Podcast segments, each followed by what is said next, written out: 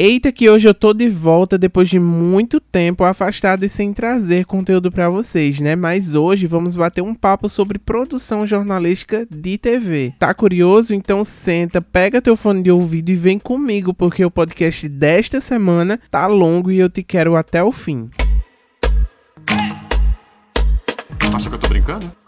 Você percebeu que o jornalismo sofreu modificações durante o tempo, principalmente com o advento da internet? Antes, as pautas, scripts, roteiros e até mesmo o famoso teleprompter era feito à mão, ou então com o auxílio de uma máquina de datilografia. Com a chegada dos aparelhos de celular, as fichas telefônicas e os radiocomunicadores foram deixados de lado. Não sei se você percebia que há menos de três anos atrás era possível ver tarjas escrito imagens de cinegrafista amador ou até mesmo imagens enviadas por telespectadores. Com a chegada da pandemia e o boom das redes sociais, o público passou a participar da produção de matérias, notas que vão ao ar, correção de materiais que foram veiculados sem que tenham sido checados previamente e entre outras coisas. Quantas vezes não já fomos testemunhas ocular do pedido de desculpas do William Bonner logo no início, depois da escalada do Jornal Nacional? Algo que no início da televisão no Brasil era completamente impraticável ou invisto, se é que essa palavra existe. Mas e o texto, a postura diante as câmeras, a forma de produção e fechamento de um jornal mudou? Sobre essa e outras dúvidas, eu converso agora com a jornalista especialista em linguagem de redação em TV e mestranda em Ciências Políticas e Relações Internacionais, Regiane Negreiros. Acha que eu tô brincando? Rê, seja muito bem-vinda. É um prazer tê-la aqui. Muito obrigado por aceitar o meu convite. Eu que agradeço o convite. Para mim é um prazer bater papo sobre jornalismo com você, Lucas. E vamos logo a uma pergunta. Você, Rê, enquanto pesquisador e profissional que trabalha há muito tempo na área, de que forma você enxerga a adaptação da forma de fazer jornalismo com o advento das redes sociais, a internet e a pandemia? E como era produzir antes e como é produzir hoje? Lucas, a adaptação é uma questão de sobrevivência, né? Então, quando quando da época do surgimento da TV, ali na década de 50, muita gente dizia que o rádio ia acabar. E o que a gente viu foi uma invenção do rádio, uma reinvenção do rádio. Né, o rádio ele se tornou inclusive muito mais popular, né? A gente tem rádios hoje que trabalham com all news, né, e que fazem parte do dia a dia da cabeceira de muita gente que conseguem levar o rádio para todo e qualquer lugar. Ou seja, o rádio ele não morreu, ele se reinventou, ficou muito mais dinâmico. Acredito que todas essas plataformas, né, é, midiáticas, seja TV, seja rádio, enfim, internet, elas vão conversando entre si e uma vai auxiliando a outra no processo de produção e divulgação da notícia. Né? Então, o advento da internet ajudou e ajudou muito. A gente tem muitos canais de informação, a gente tem uma pulverização dos canais de informação, a gente tem uma democratização, porque mais pessoas têm acesso à informação e aos meios né, de informação, de notícia por meio da internet. Obviamente que a gente tem também uma banalização né, da, do que é fazer jornalismo. Muita gente acha, muita gente pensa que faz jornalismo e a gente sabe que jornalismo é também ciência, jornalismo é também método, né, não é simplesmente contar uma história. A gente passa por uma série de treinamentos técnicos, mas a gente passa também por uma formação ética que é muito importante para o jornalista. Então, acredito que hoje o advento da internet é, melhorou muito a forma como a gente faz a pura notícia, melhorou muito a forma como a gente acompanha a própria, a própria notícia, né? Então, eu acho que isso tudo veio para somar. Então, assim, fazer jornalismo vai ser igual em qualquer época, em qualquer ano, em qualquer veículo, dependendo da, independentemente da editoria. Porque jornalismo pressupõe a busca pela verdade, a busca pelos fatos, pela verdade factual.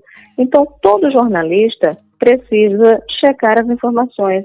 Todo jornalista precisa recorrer às mais diferentes fontes para que ele possa, dessa forma, trazer uma história verossímil, uma história verossímil, ou seja, o mais próximo possível da realidade.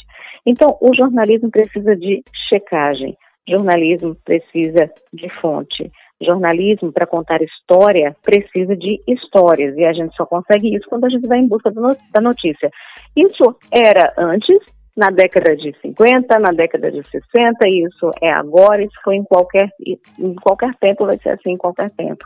Agora, obviamente, que o fazer jornalismo acaba mudando é, a partir do que a gente tem à disposição, a partir do cardápio das ferramentas que nós temos à disposição. Então, antigamente as pessoas se informavam muito mais pela TV. Por que se informavam pela TV?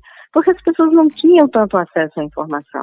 A informação ela não circulava, né? Então a, a, a TV era o, o, a forma precípua, o canal mais importante de se buscar, né? A, saber sobre os mais diferentes fatos da realidade. Então se buscava isso na TV. Poucas pessoas tinham acesso ao jornal porque o jornal impresso porque você pagava por isso, né? Então o rádio também é, ele sempre teve uma penetração muito grande, primeiro pela instantaneidade, né? Depois pela proximidade com as pessoas, né? Você, a notícia ela vai acontecendo no rádio, ela vai sendo transmitida muitas vezes em tempo real, porque as pessoas estão nas ruas, as pessoas estão assistindo às, às coisas que estão acontecendo, então elas são testemunha ocular da, da, dessas, das histórias. E essas coisas são compartilhadas né, pelas ondas do rádio. O, o, o, o ouvinte sempre participou, antes por telefone, por carta, por mensagem de texto, agora é muito mais fácil, muito mais rápido pelas redes sociais. Mas essa condição do rádio não se perdeu, a proximidade, a instantaneidade, o imediatismo, a questão das redes sociais, a questão da internet facilitou muito, no sentido da gente buscar a informação. Agora, tem uma coisa que também não muda, que são os critérios de, noticiabilidade em qualquer veículo. A gente vai atrás daquilo que preste né, um determinado serviço, que tem uma função social.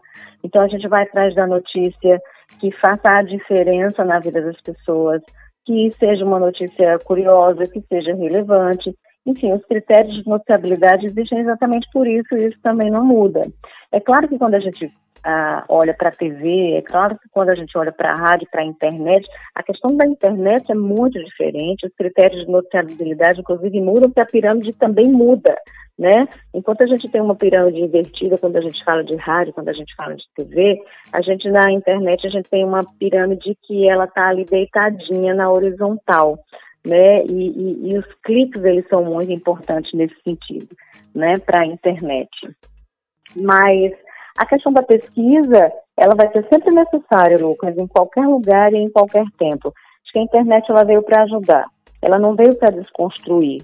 E se é bem usada, né, se usada com responsabilidade, com critérios, acho que isso só soma. A gente tem veículos que precisam se reinventar. O jornal impresso, infelizmente, vem passando por uma crise, muitos jornais fecharam. E a gente tem revistas que são hoje eletrônicas, né? Mas que também trabalham com jornalismo especializado, que também trabalham com aprofundamento da notícia. Então a gente tem cardápios variados. Acho que as coisas melhoraram muito.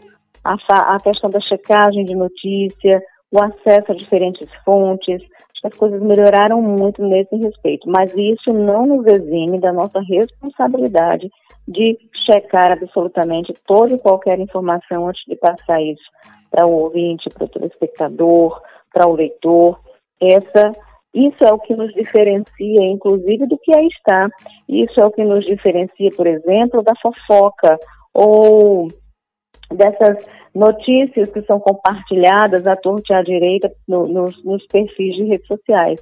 É isso que diferencia o jornalismo. A gente vai atrás das fontes, a gente vai atrás de checar. Então, a gente, a gente consegue fazer um trabalho que a pessoa comum não consegue. E isso também traz credibilidade para o jornalismo. Acho que agora na pandemia, porque você me perguntou sobre isso, o jornalismo profissional nunca foi tão necessário.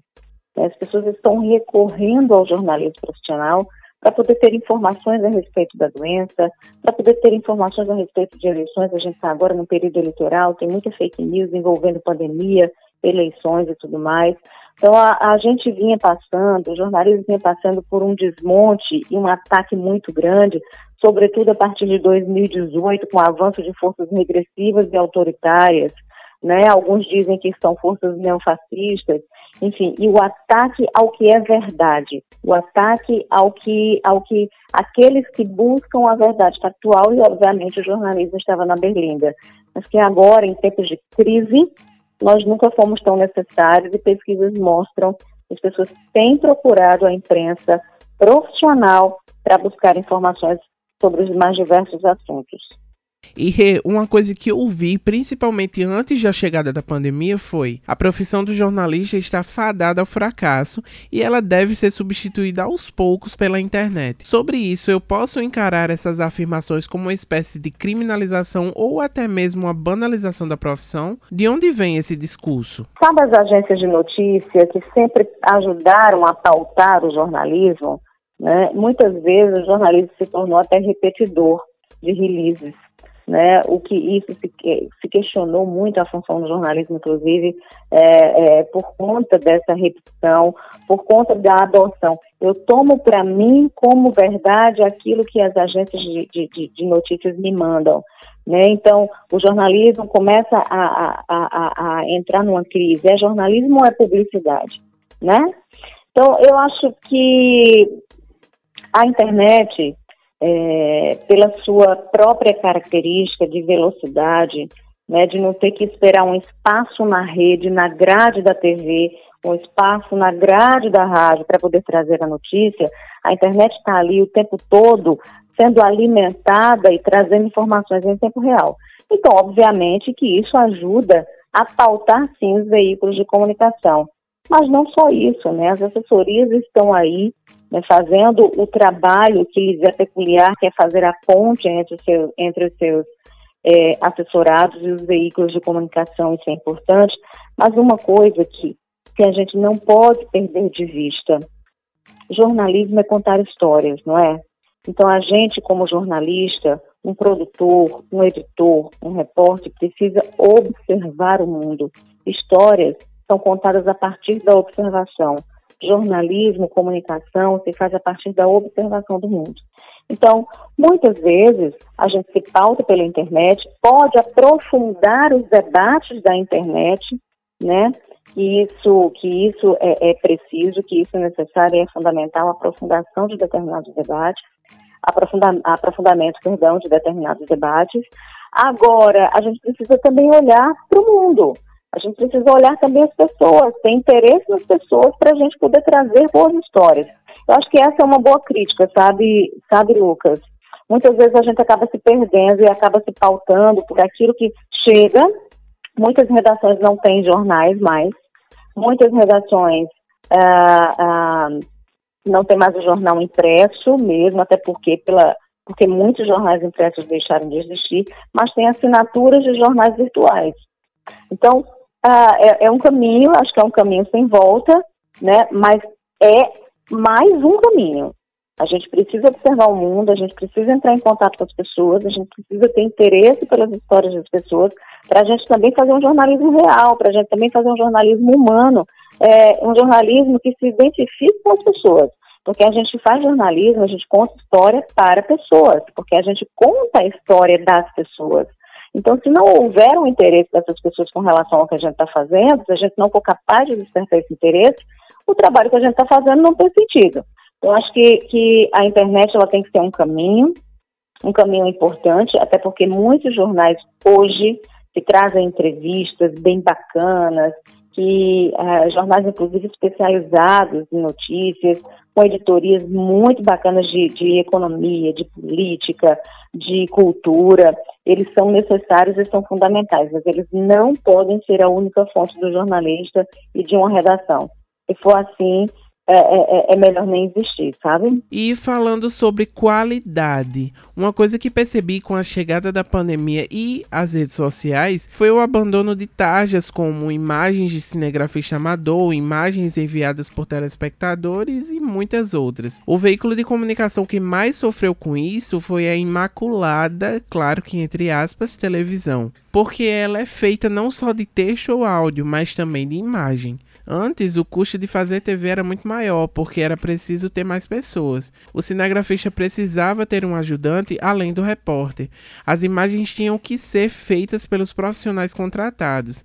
Pegar a imagem de pessoas anônimas ou da internet e nem pensar. Receber releases e sugestão de pautas por WhatsApp era algo de outro mundo. Tudo mudou, né, Rê? Sobre essa mudança, como você enxerga? É, o jornalismo existe, não é de hoje, ele foi se profissionalizando. Acho que a profissionalização do jornalismo é fundamental para que a gente tenha um trabalho pautado por qualidade e pela ética também. Né? Agora, várias profissões, de fato, estão sumindo do mapa. Né? Várias profissões já, desapare já desapareceram. É o caso do jornalismo? Bem, a nossa função ela não é só técnica, a gente debate a realidade. E a gente ajuda, inclusive, a construir a realidade.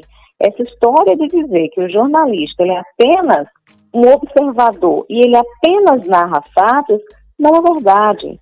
É uma falácia, é um engodo, porque nós observamos, muitas vezes interpretamos e lançamos o, no, o nosso olhar, os nossos olhares sobre os mais diferentes fatos, e a partir daí a gente também ajuda a construir a nossa realidade. Né? A gente ajuda a construir, inclusive, a opinião pública.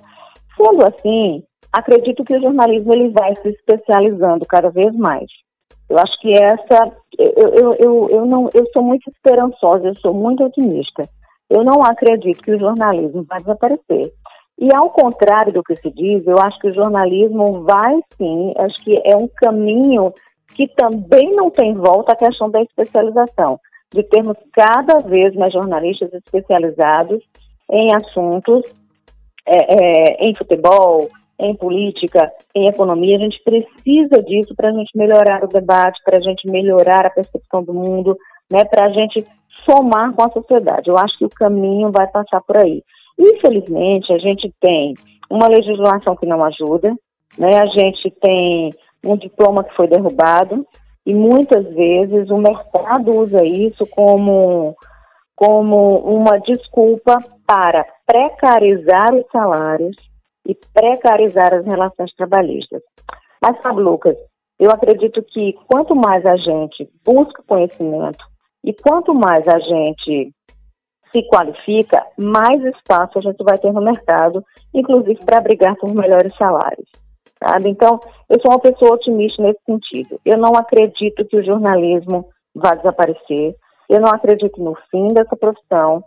Uh, e eu acredito que cada vez mais a gente vai ter, o que eu acredito é isso, que cada vez mais a gente vai precisar melhorar o nosso trato, né, para a gente não entregar isso que está sendo entregue muitas vezes, como você coloca aí, por, por sites, por blogs, enfim.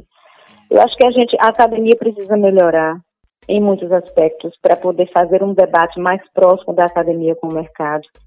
E, e, e para poder fazer com que a qualidade dos alunos ela também ela também é, é, é, é sofra uma alteração positiva, sabe? Uma alteração para melhor.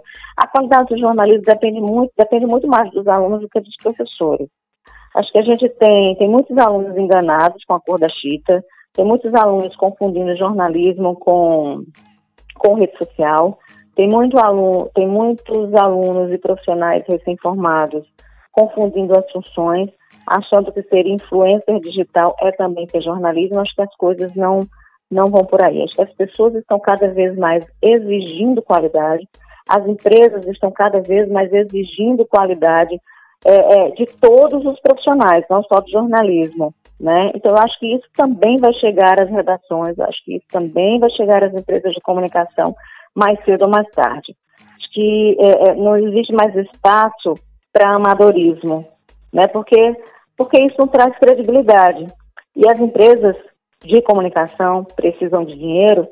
Precisam. é, mas isso também passa pela questão da credibilidade. Quanto mais elas construírem uma boa credibilidade, mais elas vão ter retorno mercadológico disso. Acho que uma coisa leva a outra.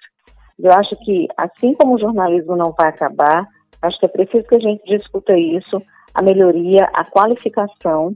É preciso que nós tenhamos um observatório da imprensa aqui na Paraíba para que a gente possa avaliar com mais critério e com mais rigor essas produções do mercado, para que a gente possa aprofundar também a relação da academia com o mercado, para que a gente tenha profissionais mais maduros. Então, é, recentemente eu fui procurada é, por professores daí da Universidade Federal da Paraíba e eles estão formando, formatando um observatório da mídia paraibana. É fundamental. A gente não pode passar por tudo isso sem fazer autocrítica, sem fazer reflexão né, do, do modo de produção da notícia, sem fazer uma reflexão sobre o modo como o profissional está sendo tratado nas empresas, sem fazer uma reflexão sobre como os, os estagiários estão sendo usados na redação, sem aprender e para substituir profissionais. Né? Então, existe uma, uma, uma, uma, uma questão aí que precisa ser discutida. Eu acho que esse observatório da mídia que vai ser criado vai ser fundamental nesse processo. É, e eu acho que a tendência não é que a gente, no sentido de qualidade, eu acho que a tendência é que a gente possa é, é, se qualificar e ter um jornalismo mais maduro. Eu acho que a, o próprio leitor, o próprio ouvinte, o próprio telespectador tem pedido isso. Né? Tanto é que aquelas empresas, empresas de televisão, que apostaram no jornalismo sensacionalista, esses, esses programas é, de infoentretenimento, que tem muito sangue, que tem muito, é, é muito sangue menos serviço, por exemplo, eles estão em queda. Eles já tiveram uma audiência fenomenal, né? E eles estão em queda. As pessoas estão querendo é, mais qualidade. Eu acho que a gente caminha para isso. Agora, é claro que é preciso discussão e avaliação todo o tempo, porque do contrário, a gente acaba parando no tempo e a gente não pode permitir que isso aconteça, sabe? Acho que isso depende de vocês que estão estudando, depende de nós que estamos na sala de aula como professores, depende de nós que estamos com os microfones na mão, com a caneta na mão. Acho que a gente precisa, é, é, por uma questão também de sobrevivência, melhorar aquilo que a gente oferece que a gente traz como produto do nosso serviço, sabe? Você, enquanto apresentadora que está no mercado há mais de 15 anos, como encara essa nova forma de apresentação que é dotada de uma linguagem muito próxima do popular com a permissão do andado e que muitas vezes não tem aquela bancada grande, a voz impostada, com um texto mais robusto e sisudo? Olha, Lucas, é, eu sou da velha guarda, né, é, daquela, daquela escola que diz que ima TV é imagem, e a imagem precisa ser boa, porque a imagem na TV também ajuda a contar a história. Ela é, ela e texto são, são, são, são fatores que se complementam, né, então a, a imagem não é simplesmente acessório, né, é, ela é fundamental na hora de se contar uma história na TV, por exemplo. Mas, e, e sempre existe um mas, a informação é, ela, é, ela é o mais importante. Se eu tenho uma boa informação, mas eu não tenho uma imagem, eu vou segurar essa informação porque eu não tenho uma imagem, né? A gente precisa ver como é que a gente pode contar uma história, né? É, é, usando imagens que, que também atraia um telespectador, porque também se não atrair, as pessoas não querem uma coisa feia, né? A gente precisa é, é, cuidar também dessa questão estética, ela é importante, né? Formato, estética e conteúdo. Agora, a gente está falando de crise, por exemplo. As empresas de comunicação, as redações de jornal, elas estão cada vez mais enxutas, tem cada vez menos gente trabalhando. Então, antigamente você tinha equipes grandes, a equipe de TV tinha motorista, que era também auxiliar de, de iluminação, você tinha cinegrafista, mais a repórter ou repórter. Hoje você tem quase sempre um cinegrafista que é motorista, que também faz iluminação, ou seja, a figura é, é, é, de uma pessoa acaba desenvolvendo três, né, três outras funções. Isso faz parte, infelizmente, desse enxugamento das redações dos veículos de TV. É, nos jornais, por exemplo, que existia a figura do apenas do, do, Hoje a gente pode falar do blog, por exemplo, que existia só o fotógrafo. Hoje em dia todo mundo faz tudo, né? Então, lá na Band News, que você conhece bem, o locutor, ele é produtor, ele é repórter, né? E, e, exercendo diferentes funções. Então, a, a, as crises sucessivas da, da, do próprio mercado de, de comunicação né, fizeram com que, e até a precarização das relações trabalhistas fizeram com que as pessoas acumulassem cada vez mais funções. É, e, e, aí, sendo assim, como as estruturas, ou como a estrutura cai muito, as empresas muitas vezes não têm condição de mandar equipe para determinados lugares, não é? Então, estamos aqui hoje, temos uma equipe fazendo determinado serviço, acontece uma outra coisa e um outro ponto da cidade, é um assunto importante e eu não tenho como colocar, eu não vou dar esse assunto, né? Então, se existem formas de dar, e se a informação é importante, mesmo que a estética não seja das melhores, eu defendo que a gente vê. Então, essa relação com o ouvinte, essa relação com o telespectador, ela é fundamental. Se ele está lá, um telespectador está num determinado local, onde eu não posso estar, onde nós, a imprensa, não possa estar, e ele possa contribuir, ele manda as imagens, ele até diz o que está acontecendo, ele serve como fonte, por que não usar? Né? Então, acho que a pandemia acabou quebrando algumas barreiras nesse sentido, facilitando as coisas nesse sentido, da gente usar uma foto, da gente usar às vezes um vídeo sem qualidade, mas que é importante para a gente dar aquela notícia, porque, repito, a notícia ela é mais importante, a informação ela é precípua, ela tem que, de fato, é, é, é, ter prioridade sobre todo o resto. Agora, se pudermos primar pela informação com a qualidade estética, eu acho que a gente deve primar por isso também, né? Porque mais uma vez, de fato, para quando você conta uma história, você tem que cuidar de todos os detalhes e a, informa e, e, e a imagem é, uma, é, é um elemento extremamente importante na contação de uma história. Né? Então, mas eu acho que é isso, sabe? As relações elas vão se dinamizando. Eu acho que esse feedback, que essa retroalimentação com o leitor, com o ouvinte, com o telespectador, ela é extremamente importante para fazer com que as pessoas se sintam interessadas. Eu acho até que essa participação faz parte daquilo que a gente chama de humanização do relato. É você colocar o outro e é o outro se perceber naquela história. Né? É de uma comunidade se perceber naquela história. E a partir daí ela se sentir interessada pela história que está sendo contada. Então isso é importante. Mas, obviamente, a gente tem sim que buscar primor em tudo que a gente faz. Primor na formatação da notícia, né, na forma como a gente escreve. A gente precisa de um bom texto, a gente precisa de um bom português. Né? É, eu defendo que é, jornalista saiba português para que a gente é, é, é, é, tenha uma, uma comunicação de fato também eficaz, já que a gente precisa contar uma história de forma muito objetiva, mas de forma clara para todo mundo, e dominar o português faz parte desse processo. Né? E eu defendo também que a gente tenha boas imagens, que a gente tenha um bom repertório, não só de, de fontes, mas também né, de imagens que ajudam a contar nossas histórias. Mas se não tem a imagem e se a gente precisa da informação, ou se a imagem é muito ruim e a informação é muito necessária, então, quem manda nesse jogo é a informação. A informação é mais importante, ela tem que ser dada. E Rê, para encerrarmos, nos últimos dias estamos sendo assolados com uma espécie de cross-mídia, como acontece com o Jornal da Band. Ele, que é o telejornal mais importante da emissora, é retransmitido para todos os veículos e plataformas pertencentes à rede Bandeirantes de Comunicação. Sobre isso, você acredita que todo material tem o poder de estar incluso no cross-mídia? Eu acho que, como cada veículo tem sua característica, como cada veículo tem sua particularidade, acho que tem coisas que, assuntos que são importantes, que podem ser tratados, o mesmo assunto pode ser tratado em todos os veículos de um sistema, mas o tratamento precisa ser diferente. Primeiro porque o público é diferente, né?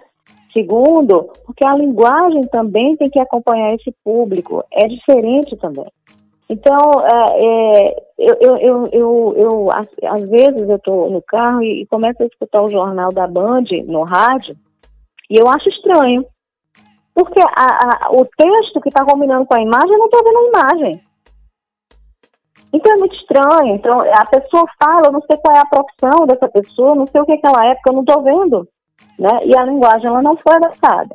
Eu acho que o mesmo assunto, eu penso que o mesmo assunto pode e deve ser tratado pelos diferentes veículos, mas é preciso respeitar o perfil, a linguagem de cada veículo, e sobretudo o público de cada veículo, porque o público é diferente, o público é diverso e a linguagem também precisa ser voltada, é, precisa ser direcionada de acordo com a diversidade desse público. Eu acho legal que as empresas façam isso, né? Mas é, é, sinceramente eu tenho minhas reservas quanto a uma retransmissão de uma coisa, de um, de um, de um programa de TV no rádio, onde determinadas informações elas são é, é, é ela, ela, ela, elas são omitidas porque não tem imagem, então não tem como colocar, então eu acho que a, a, a comunicação ela acaba perdendo nesse processo. Né? Então as empresas têm feito isso, têm investido, é uma forma de economia, é uma forma de aproveitar um material para o outro. Por, por, exemplo, vou dar um exemplo, você citou a Band, a, a, o Jornal da Band, eu vou citar a Band News. A gente faz reportagens na TV e a Band News pega o texto e aproveita. Mas o texto é reescrito o texto é reescrito para a rádio pensando na linguagem radiofônica e é diferente da linguagem de TV e pensando no público também do rádio. Eu acho que isso é fundamental, já que a gente está falando de comunicação. Né? E se a gente quer comunicar e comunicar bem, a gente precisa respeitar cada veículo, suas peculiaridades e, obviamente, sua, sua linguagem. Acha que eu estou brincando? E por hoje é só, pessoal. Agradeço muito a sua vinda até aqui. Para mais informações, vá até as minhas redes sociais, LucasRB, Lucas com dois L's, hein? Até a semana que vem. E ah, eu prometo não atrasar no próximo podcast, viu? Acha que eu tô brincando?